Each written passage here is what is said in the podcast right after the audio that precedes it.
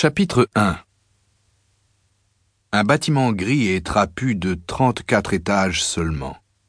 Au-dessus de l'entrée principale, les mots Centre d'incubation et de conditionnement de Londres central.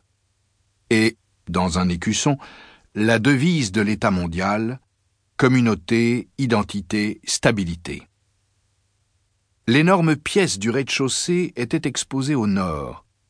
En dépit de l'été qui régnait au-delà des vitres, en dépit de toute la chaleur tropicale de la pièce elle-même, ce n'était que de maigres rayons d'une lumière crue et froide qui se déversaient par les fenêtres.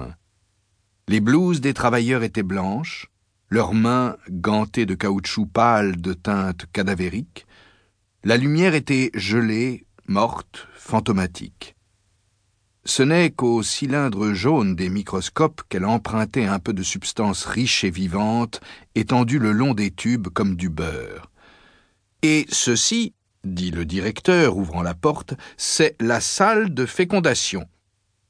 Au moment où le directeur de l'incubation et du conditionnement, le DIC, entra dans la pièce, Trois cents fécondateurs, penchés sur leurs instruments, étaient plongés dans ce silence où l'on ose à peine respirer, dans ce chantonnement ou ce sifflotement inconscient par quoi se traduit la concentration la plus profonde. Une bande d'étudiants nouvellement arrivés, très jeunes, roses et imberbes, se pressait, pénétrés d'une certaine appréhension, voire de quelque humilité, sur les talons du directeur. Chacun d'eux portait un cahier de notes, dans lequel, chaque fois que le grand homme parlait, ils griffonnaient désespérément. Ils puisaient ici leur savoir à la source même.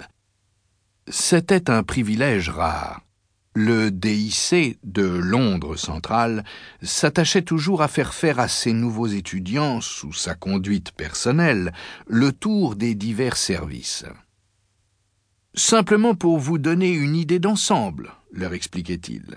Car il fallait bien entendu qu'ils eussent un semblant d'idée d'ensemble, si l'on voulait qu'ils fissent leur travail intelligemment, et cependant qu'ils en eussent le moins possible, si l'on voulait qu'ils fussent plus tard des membres convenables et heureux de la société. Car les détails, comme chacun le sait, conduisent à la vertu et au bonheur. Les généralités sont, au point de vue intellectuel, des mots inévitables.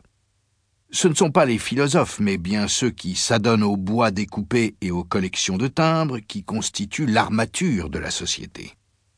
Demain, ajoutait-il, leur adressant un sourire empreint d'une bonhomie légèrement menaçante, vous vous mettrez au travail sérieux. Vous n'aurez pas de temps à consacrer aux généralités.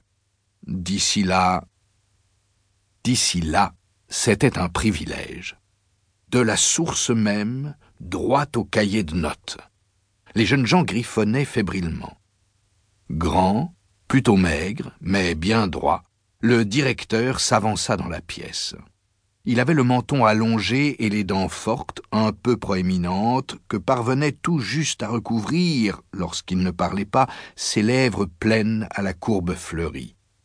Vieux, jeune, Trente ans, cinquante, cinquante-cinq, c'était difficile à dire, et au surplus, la question ne se posait pas. Dans cette année de stabilité, cette année 632 de NF, il ne venait à l'idée de personne de la poser. Je vais commencer par le commencement, dit le DIC, et les étudiants les plus ailés notèrent son intention dans leur cahier. Commencer au commencement. Ceci, il agita la main, ce sont les couveuses. Et, ouvrant une porte de protection thermique, il leur montra des porte-tubes empilés les uns sur les autres et pleins de tubes à essai numérotés. L'approvisionnement d'ovules pour la semaine, maintenu, expliqua-t-il, à la température du sang, tandis que les gamètes mâles, et il ouvrit alors une autre porte, doivent être gardées à 35 degrés au lieu de 37. La pleine température du sang stérilise des béliers enveloppés de thermogènes ne procréent pas d'agneaux. Toujours appuyé contre les couveuses, il leur servit, tandis que les crayons couraient illisiblement d'un bord à l'autre des pages, une brève description du procédé moderne de la fécondation. Il parla d'abord, bien entendu, de son introduction chirurgicale, cette opération subie volontairement pour le bien de la société, sans compter